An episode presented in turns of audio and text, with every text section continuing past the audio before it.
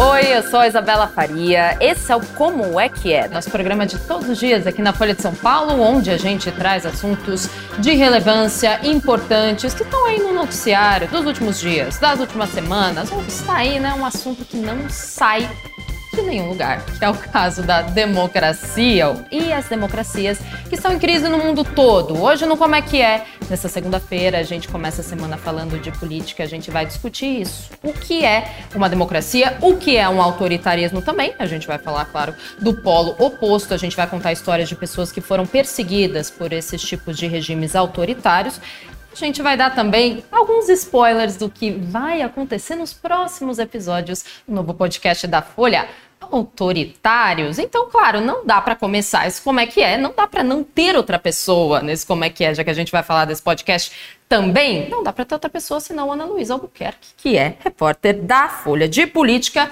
apresentadora do podcast, produtora do podcast, idealizadora do podcast.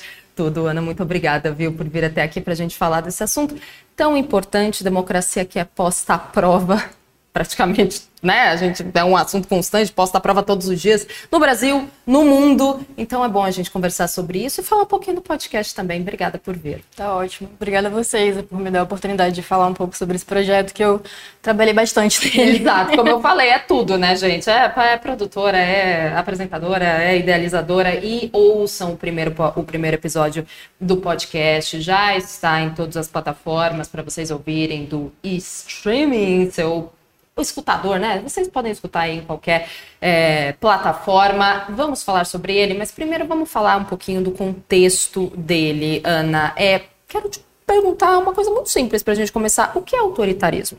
Muito, muito simples. muito simples. É, eu acho que para a gente falar de autoritarismo, primeiro a gente tem que é, falar do que, que a gente entende como democracia, né? Perfeito. E a gente tem muitas definições, desde definição minimalista, que democracia é ter eleições livres, competitivas e justas, uhum. até definição da democracia liberal, que chega e fala, não, peraí, democracia não é só isso. Democracia é direito universal ao voto, que todo mundo seja tratado igual perante a lei, proteção de grupos minoritários, equilíbrio entre os poderes. É, e é, dessa, é esse conceito de democracia liberal que a gente parte nesse podcast, né?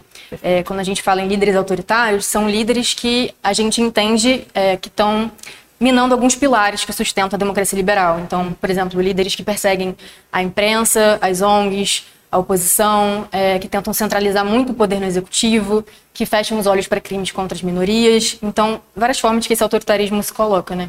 Perfeito. A gente sempre. Foi muito bom você explicar melhor esse, esse conceito, principalmente da democracia, porque quando a gente pensa em autoritarismo, talvez até por uma experiência mais traumática na história do Brasil, como é o caso da ditadura militar, que tivemos ditadura de Getúlio Vargas também, a gente sempre associa, né, quase sempre, uma democracia, o polo oposto é exatamente, imediatamente, uma ditadura. E não, né? Como você acabou de falar, são vários os aspectos que, inclusive, estão no podcast nesse primeiro episódio. Você está falando aqui, inclusive é uma das premissas do podcast, tratar esse autoritarismo, essa crise de democracias em diversos países. Então, por isso que eu te pergunto, qualquer país pode ser vítima desse autoritarismo? Qual que é o ambiente que favorece a proliferação desse autoritarismo, se é um líder que vem, se é uma população que está uhum. é, cansada de um modelo político anterior, por exemplo. Sim. Qualquer país pode estar sujeito a isso? Sim, eu acho que não dá para dizer que nenhum país está blindado disso, né? Tá. Inclusive, é, a gente considerava a democracia nos Estados Unidos muito resiliente Nossa, e aí vem o Trump para subverter isso, né? É, mas tem alguns fatores que podem é, ajudar a proliferar, né? Uhum. É, por exemplo, a literatura mostra que crises econômicas estão muito associadas à erosão democrática, é, polarização política tóxica, é, que tem muito no Brasil e nos Estados Unidos. Então, os cientistas políticos em geral concordam que algum grau de polarização política é até positivo na sociedade, né? É, por estimular a participação política, enfim.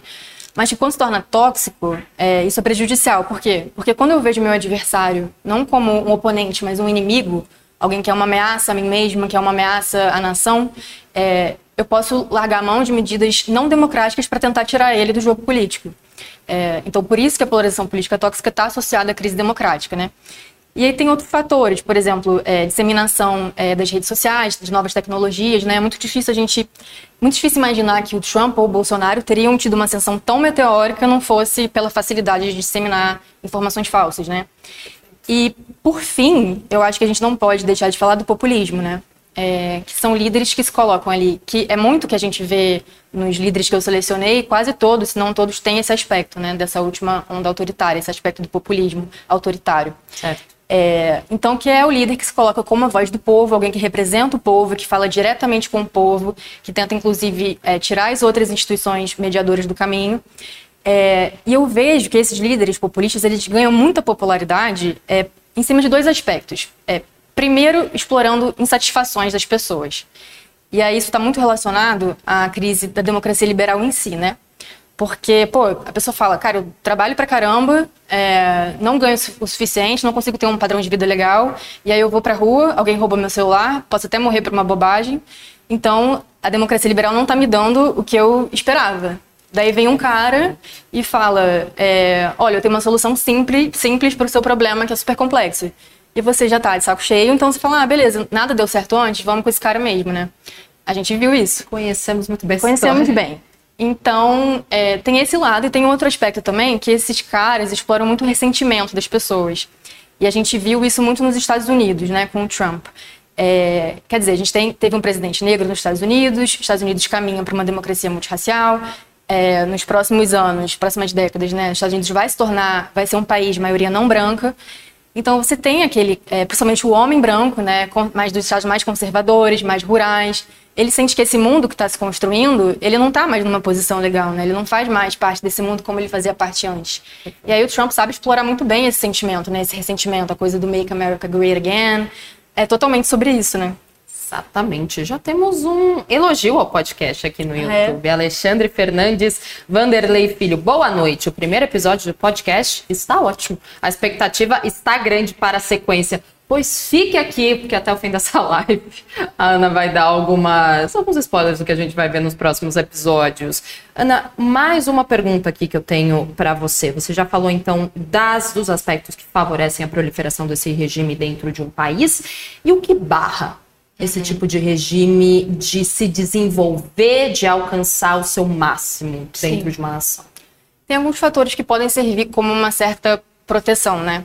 É, por exemplo, durante muito tempo se acreditou, é quase como se isso não fosse falho, inclusive, que países ricos que já têm uma democracia estabelecida é muito difícil que essa democracia entre em colapso. A mesma coisa é, vale para democracias que são mais antigas, democracias com mais de 50 anos. Também é muito difícil que, que haja uma erosão muito acentuada, né? É, e aí outros fatores, por exemplo, o multipartidarismo é algo importante, é, foi algo que protegeu a gente aqui no Brasil, inclusive, é, porque nos Estados Unidos você vê que tem basicamente Partido Democrata e Partido Republicano, né? É, então tem gente que concorre até independente, que não tem partido. Exato. Então, como tem esses dois principais partidos, se você é um conservador, mas você não concorda com o Trump, você vai para onde, né? Não tem para onde ir. Então, é, nesse sentido, o multipartidarismo é importante. E também, óbvio, ter uma sociedade civil, ONGs, né, imprensa bem articulada para poder denunciar esses desmandos, né? Imprensa bem articulada, muito bem. É importantíssimo, não puxando a sardinha para o nosso lado, gente, mas enfim, quem estuda ditaduras, autoritarismo, democracias em crise, sabe o poder da informação, para ser bem clichê, né? Mas sim, a informação tem muito poder. Agora, você nesse primeiro episódio, Ana, você fala muito de pesquisas, de índices que medem, né? Que medem, digamos assim, se é possível mensurar uma uhum. democracia, mas você coloca de um jeito muito informativo e interessante alguns dados. Por isso que eu te pergunto, o que dizem as pesquisas e índices, então, que medem a qualidade das democracias ao redor do mundo? É, você conversou com pessoas, com especialistas que estão dizendo aí que a gente está passando por uma terceira onda de autocratização. É um termo muito interessante, porque eu, eu lembro que quando eu estava escrevendo aqui no meu Google Docs para fazer as perguntas para você, até pediu para corrigir, uhum. que é um termo que não se usa mais acadêmico. Muito. Exato, é um termo mais acadêmico. O que dizem esses índices, uhum. essas pesquisas? Então, tem dois principais índices que medem a qualidade da democracia pelo mundo, né? O VEDEM e a Freedom House. É, eles dizem que a gente está passando por um momento de erosão democrática, né? Então, é, primeiro explicar um pouquinho como é que eles fazem. Por favor. É, eles selecionam, o VEDEM, por exemplo, ele seleciona experts pelo mundo, né? É, vários experts. E aí passa um questionário, né? Então é assim, é, é uma avaliação subjetiva, mas é a melhor forma que eles encontraram para fazer essa avaliação, né? E são é, pessoas, enfim, que têm algum tipo de. tem um estofo, né? Não é qualquer pessoa assim, enfim. É, e aí eles fazem, todo ano o VDEM publica esse relatório, né? É, de como está a democracia em um nível global. Uhum. E aí eu até trouxe aqui esses é, dados que eles falam que o último que foi lançado foi em março do ano passado, né? Perfeito. Eles dizem que a gente voltou para o mesmo nível de, de, global de democracia de 1986, quando ainda tinha União Soviética, para você ter uma ideia. Então, é, segundo eles, 72% da população mundial, 6 bilhões de pessoas estão vivendo numa autocracia hoje. É, isso, é, há 10 anos, essa porcentagem era de 46%. Então, precisa ter uma noção de como teria aumentado segundo o VEDEM, né? Sim. É, e aí uma, uma parte considerável dos especialistas diz que a gente está vivendo uma terceira onda de autocratização. Hum. É, e aí esse, esse, você falou da autocratização, né? Esse conceito da onda de autocratização, isso vem com um cientista político americano, o Samuel Huntington, que ele falava que na história a gente teve ondas de autocratização que foram seguidas por ondas de democratização como resposta. Tipo, esse vai e vem, sabe? Uhum. Então, é, depois do... A gente teria tido duas ondas de autocratização anteriormente, que teria sido o nazifascismo e depois as ditaduras militares na América Latina, nos anos 60, 70. E aí, o que a gente está vivendo agora seria uma terceira onda. Perfeito. E eu quero. Ah, vou perguntar para vocês como, como elas se diferem, mas é, eu quero falar, pegar uma pergunta aqui do YouTube do Cristiano Ferreira. Aí você me fala, e aí você pode aproveitar e fazer uma listinha dos. Já começar com os spoilers, uma listinha dos presidentes e dos países tá. que teremos nesse episódio que você puder, nesses episódios próximos, que você puder falar também. Cristiano Ferreira está dizendo assim: a Rússia viverá a democracia enquanto existir Vladimir Putin? Teremos Rússia não teremos Não Rússia. teremos Rússia. Talvez, se vocês gostarem muito do podcast, a gente pode ter uma segunda temporada. Tá bem? Aí faz Rússia. Quais é, são os outros? Então, então, a gente vai ter... É, o próximo episódio vai ser sobre a Índia, sobre o Narendra Modi. Então vai ter a Índia. Depois vai ter Vitor Orbán, na Hungria. Donald Trump, nos Estados Unidos. Jair Bolsonaro, no Brasil. Nayib Bukele, em El Salvador. E Daniel Ortega, na Nicarágua. A gente tentou pegar um recorte temporal é, de 2010 para cá. É, de líderes que, ascenderam ao poder depois de 2010 ou que aprofundaram o autoritarismo depois de 2010, como é o caso do Ortega. Né? É, e além disso, a gente tentou pegar é, mais esse sentido que vai ser é uma pergunta que você provavelmente vai fazer, é, que é a democracia morrendo de uma forma um pouco mais gradual do que era no passado, né? É então isso. a gente tentou seguir um pouco mais esse escopo e por isso Putin não se encaixava é, no podcast nesse momento. Mas quem sabe no futuro. Quem sabe uma segunda temporada. Você acabou de falar, então, que talvez nessa terceira onda de autocratização seja uma morte mais lenta da democracia. Isso. Essa é uma das principais diferenças se a gente for comparar essa onda com a segunda e com a primeira. Nazifascismo, você falou, né? Ditaduras aqui Sim. nos anos 60 e 70 na América Latina e agora essa terceira onda. Sim. Quais as principais diferenças, então, uhum. então, das três? É engraçado que eu... É curioso, né? Que eu estava no ato ontem do Bolsonaro e aí ele mencionou aquela a minuta do estado de sítio, né? Sim. Sim. E ele falou: ah, tem essa paciência que golpe se dá com, com minuta, se dá pela lei, se dá pela Constituição, golpe se dá com tanque na rua. Mas não é isso que a gente, que os especialistas têm apontado, né? Nessa, é, nessa versão mais recente do autoritarismo. O que eles dizem é que, enquanto o golpe antes se dava com tanque na rua, hoje se dá mais pelas leis, pelas instituições. Então, tem essa tentativa é, de, de se aproveitar desses mecanismos legais para a coisa passar batido, sabe? Certo. Dar essa aparência de legalidade. É, inclusive, essa foi uma ideia muito popular aqui no Como as Democracias Morrem, né? Que virou um grande best-seller né, do Levitsky e o Ziblatt. Perfeito. É, e a gente tem algumas análises, que números, né? Que apontam para esse caminho que eu estou te falando. É, por exemplo, tem uma cientista política americana que ela se chama Erika Franz. E ela tem um livro, uma grande base de dados sobre autocracias. E aí os números dela mostram que entre 1946 e 2010, quase metade das tomadas de poder aconteceu por golpes. Golpe mesmo, que nem tô te falando tanque na rua e tal. Exato. E pós-Guerra Fria, o percentual de tomada de poder assim caiu para 30%. Então teve uma boa queda. E a partir dos anos 90, aumentaram as tomadas de poder por líderes que foram eleitos democraticamente, mas que depois abusaram da posição para minar a democracia. Então, hoje a gente nota esse padrão, que os líderes autoritários eles não têm mais o interesse de sair na rua com uniforme militar, de governar pelo medo. É uma, eu até li, li um livro muito bom no ano passado que chama Spin Dictators, acho que não saiu no Brasil ainda, é de um especialista em Rússia. E ele fala que hoje a intenção desses caras é governar por meio da manipulação. Ou seja, essa tentativa de forjar um, ver, um verniz democrático, né?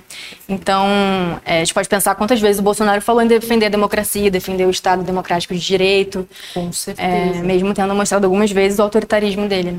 Perfeito, atacando as instituições, principalmente quando ele era presidente, praticamente todos Exato. os dias. Sei que a gente já está falando de todos os assuntos que estão dentro do podcast, mas vamos falar então diretamente é, sobre ele além desses assuntos, mais alguma coisa que você vai tratar? Como é que vão ser, então? Como é que vai ser a linha de pensamento daqui por diante dos episódios? Tá. É, só para explicar um pouquinho sobre como nasceu esse, esse projeto. Ótimo, per... exatamente ótimo. Tá. Diga, da onde que veio? É, então, em 2022, é, a gente estava ali no fim da experiência bolsonarista no Brasil, até o momento, pelo menos, né? Sim. E eu fui fazer um mestrado em Colômbia, em Nova York, é, e aí tinha que escolher uma, tinha que fazer uma tese, né, que seria uma longa reportagem. E aí eu escolhi fazer sobre o primeiro-ministro húngaro, Viktor Orbán, é, porque me chamou muito a atenção como que um, um líder de um país pós-comunista de 10 milhões de habitantes tinha virado uma referência global para a direita, né? É, e daí eu fui lá para a Hungria em dezembro de 2022 para mostrar como isso foi uma, uma política do governo, né? não foi algo que aconteceu por acaso. Foi muito dinheiro que ele colocou em instituições conservadoras para atrair pesquisadores de fora que depois escrevem bem sobre ele. Enfim, isso estará no episódio sobre Orbán. Aguardem. Exato. É, e aí, quando eu voltei, eu falei, cara, não dá para falar só sobre o Urbano. Primeiro, primeiro porque eu estava obcecada pelo assunto. E segundo porque ele faz parte de um fenômeno muito maior, né? Um fenômeno global. E eles têm padrões que se repetem, eles formam redes entre eles. Então eu queria colocar isso num, num contexto maior, né? E daí eu consegui o financiamento com o Pulitzer Center. E aqui estamos. E outra ideia que eu tinha é que eu não queria que essa fosse uma discussão muito acadêmica, muito só contextual, sabe? Só, só explicando o fenômeno. Eu queria ir na ponta e ver como é que as pessoas estão sendo afetadas pelo autoritarismo. Então, o que vocês vão encontrar nesse podcast é um componente narrativo muito forte também. É, a gente conta muito as histórias de pessoas, assim, no seu no dia a dia delas, né? E como elas estão sendo afetadas. E tem histórias, assim, fantásticas, muito, muito diferentes pra gente, assim, coisas que eu mesma não imaginaria.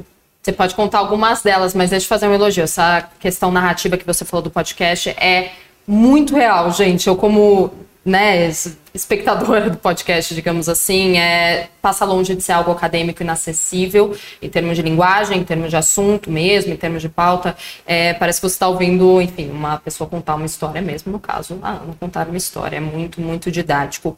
É, você falou das histórias, então, das pessoas com quem uhum. você conversou. Quais as principais, assim, ou pelo menos as que te marcaram mais? Sim. É, eu acho que os dois episódios que mais me marcaram foram da Índia e de El Salvador. É, a Índia eu posso falar um pouquinho mais porque o episódio já lança na quinta que vem, né? Perfeito. Então, são histórias tipo... É, a questão da Índia é o nacionalismo hindu, né? É, que se fortaleceu muito no governo do Modi. Uhum. É, e aí tem uma certa perseguição aos muçulmanos. Uma certa não, né? Uma intensa perseguição aos muçulmanos. Sim. E aí então você vai ter histórias tipo um muçulmano ser linchado e morto porque ele foi suspeito de ter abatido uma vaca, que é um animal sagrado para os hindus. E aí eu entrevistei também um vigilante, que é como eles chamam lá, que é um extremista hindu, que ele vigia os muçulmanos da região. Eu fui lá e conversei com esse cara. Tipo, ou, sei lá, uma jovem muçulmana que teve que fugir durante a madrugada de casa porque estava tendo uma. Não lembro chamar de briga, né? Mas estava. Enfim, uma briga enorme entre muçulmanos e hindus no, no lugar que ela morava. Tipo, 53 pessoas morreram, quase 40 eram muçulmanos. Meu Deus, Então, esse episódio foi muito marcante, assim, na história recente de Delhi. É, então, e em El Salvador me marcou muitas histórias é, de violações de direitos humanos, né? Foi basicamente o que a gente se concentrou nesse episódio. E no primeiro episódio, como vocês escutaram ou vão escutar, espero que escutem, é, tiveram, a gente começou com três histórias, né? Que eram três vítimas do autoritarismo, é, que estavam sendo vítimas do autoritarismo ao mesmo tempo, que nunca se conheceram em países diferentes do mundo. E aí uma delas era o Nelson Ralda, que é o meu amigo do mestrado e que foi também meu fixo, que é como a gente chama o jornalista local que te ajuda na reportagem. E o Nelson foi infectado com o Pegasus, né? Que é aquele programa espião. E o Pegasus consegue ver tudo que você faz no seu celular, absolutamente Assustador. tudo. Assustador. Então, e o Nelson, ele fala de um jeito muito engraçado, assim, que ele ficou com muita raiva de ter sido vigiado, assim. Então tem a história do Nelson, tem a história da Alexa Samora, que foi teve que se exilar na Costa Rica, né? Ela documentava violações de direitos humanos na Nicarágua. E o Ortega tirou a nacionalidade dela, que é algo muito bizarro de se pensar também, uma perda de identidade. É, pátria. É, né? pertencimento, né, total. E do Mark Khalid, que é um líder estudantil indiano e que ele foi preso com base numa lei antiterrorismo. Aí o que a gente estava falando do uso do aparato legal para avançar o autoritarismo, né? E ele foi preso com base nessa lei. E se você é preso com base nessa lei, a fiança é quase impossível. Então ele está preso há três anos esperando o julgamento. E o discurso dele era falando que as pessoas tinham que ir para rua contra o Modi. Não era nada, sabe, nos mataram hoje, não era nada disso, assim. Então, é bem complicado. Então, você, na, você tá narrando situações, principalmente no próximo episódio, né, que vai tratar da Índia, que são bem assustadoras, Sim. bem perigosas. Você chegou a sentir medo em alguma apuração que você estava fazendo? Eu não senti medo de nada acontecer comigo, porque, como a gente estava falando, é, eu foquei em países que a democracia está morrendo aos poucos, né? Que eles têm a intenção de passar de democráticos. Então, assim, eu não realmente pensei que eu fosse ser presa ou morta, enfim. Mas no caso da Índia, é, depois que eu fui pedir para tirar o visto de jornalista, o cônsul aqui em São Paulo me mandou um e-mail pedindo para eu mandar qualquer reportagem que eu já tivesse feito sobre a Índia. O que eu achei muito atípico, muito bizarro. E ainda bem que eu não tinha feito nenhuma. Então. Infelizmente não vai estar dando pra. Exatamente. E daí eles liberaram o visto e eu fui. Mas assim, é, principalmente na Índia, em El Salvador, toda vez que acabava o dia eu chegava em casa e subia todo o conteúdo no computador já. É, com medo de na saída, principalmente na Índia, que eu estava com visto de jornalista, com medo de na saída pedirem para ver o que eu gravei, apagar. Então, não fizeram isso, me, perguntaram com detalhes onde é que eu tinha ido, o que eu tinha reportado, mas não chegaram a ver o meu material. Então, deu tudo certo. Bom, deu tudo certo. Não foi medo, mas foi uma angústia, né? Sim, essa, é. essa preocupação. Alexandre Fernandes Vanderlei Filho também pergunta: Ana, quais são os riscos que você enxerga para a democracia nos Estados Unidos em um possível segundo mandato de Donald Trump? Teremos um episódio sobre Trump, Teremos. claro. É, quais são os perigos que você enxerga? Então, a gente fala sobre isso no episódio também, né? É, eu achei muito interessante que eu é, conversei com o Levitsky, o Steven Levitsky, e ele fala assim que ele fala assim, o, o, o, Trump não é muito inteligente, né? Ele não é muito safo, ele não é um Vitor Urbano, não é um Hugo mas ele já aprendeu no primeiro mandato o que, que ele poderia fazer num segundo para tomar conta de tudo. Ele sabe que ele tem que colocar pessoas leais em, em posições estratégicas de poder. É, então ele já, já pegou os meandros da coisa, né? Então, e a gente tem essa noção, os especialistas têm essa noção que depois de uma reeleição, sucessivas reeleições, cada vez mais você vai entrando fundo no autoritarismo e é mais difícil você escapar depois. Então, por isso que tantos especialistas alertaram sobre uma possível reeleição do Bolsonaro aqui, né? Exato. E lá no final, os aliados dele começaram a falar sobre aventar ideias aí sobre botar é, aumentar o número de ministros no STF, para botar ministros mais leais à posição dele. Então, de novo, isso de tomar o controle geral a partir sim. das instituições, exato. nada com tanque na rua, como você comentou. Então, é, na legalidade. É que, né? Não é que não existe mais golpe com tanque na rua, mas está é, tá tendo agora um movimento mais para o outro lado, sabe? Perfeito. Então, depois de tudo isso que a gente conversou, você citando o podcast, outras coisas, as democracias ao redor do mundo, então, estão em crise, ou até pior, né, em perigo, uhum. segundo quem, com quem você conversou, os especialistas, pessoas que você entrevistou, o que você tira de conclusão disso? Sim. Na minha avaliação, pelo que eu vi em campo, estão em crise, né? Boa parte delas. É o que muitos especialistas dividem essa avaliação também, né? É, acho que, no mínimo, é um fenômeno que a gente precisa ficar muito atento para os desdobramentos. Perfeito. E para terminar, então, como prometido, a gente já deu alguns spoilers ao longo do programa, mas te pedirei mais o que você puder falar, o que, que a gente pode esperar dos próximos episódios. Então, uhum. Então, faça seu servição aí, fale também dos dias que os episódios saem, por favor, para tá. todo mundo anotar. Isso, vocês podem esperar muitas histórias reais. É... Fui gastar a sola do sapato mesmo, fui a todos os países que a gente está tratando. É, deu um trabalhão, mas a gente coletou muitas histórias interessantes, então eu acho que esse é o diferencial do podcast, que não, ninguém nunca fez isso antes, né? Exato. Ir a campo para ver de fato como o autoritarismo tem afetado a vida das pessoas. Então acho que esse componente narrativo é o mais especial.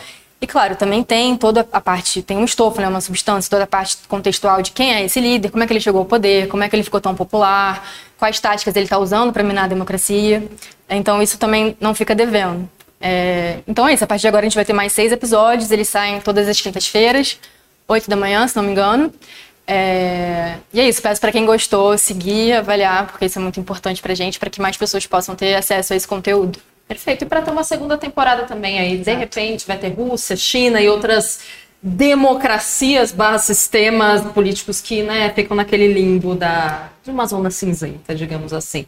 Ana Luísa Albuquerque, repórter de política, idealizadora, produtora, apresentadora do podcast Autoritários. Ana, muito, muito obrigada pelo papo. Novamente, te elogio, elogio pro seu podcast, porque ele é muito didático e traz aí uma narrativa, uma linha narrativa muito interessante, muito bem conduzida. Muito obrigada, Obrigada, sucesso Isa. e volte sempre, não só na, pra segunda temporada, volte pra falar de outras coisas também. Tá bom? Obrigadão, viu? convidar. Obrigada. E muito obrigada a você também que assistiu Como é que é de hoje, dessa segunda-feira. Amanhã estaremos aqui. Tchau.